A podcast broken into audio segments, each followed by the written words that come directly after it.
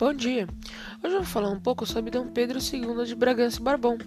Ele foi o último imperador brasileiro, conhecido internacionalmente como o Magnânimo.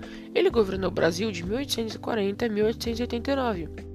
Seu reinado foi marcado pela expansão diplomática brasileira no mundo, pela fundamentação de instituições de governo, pelo adiamento da abolição em favor dos latifundiários escravistas e também pela expansão territorial através de tratados e guerras.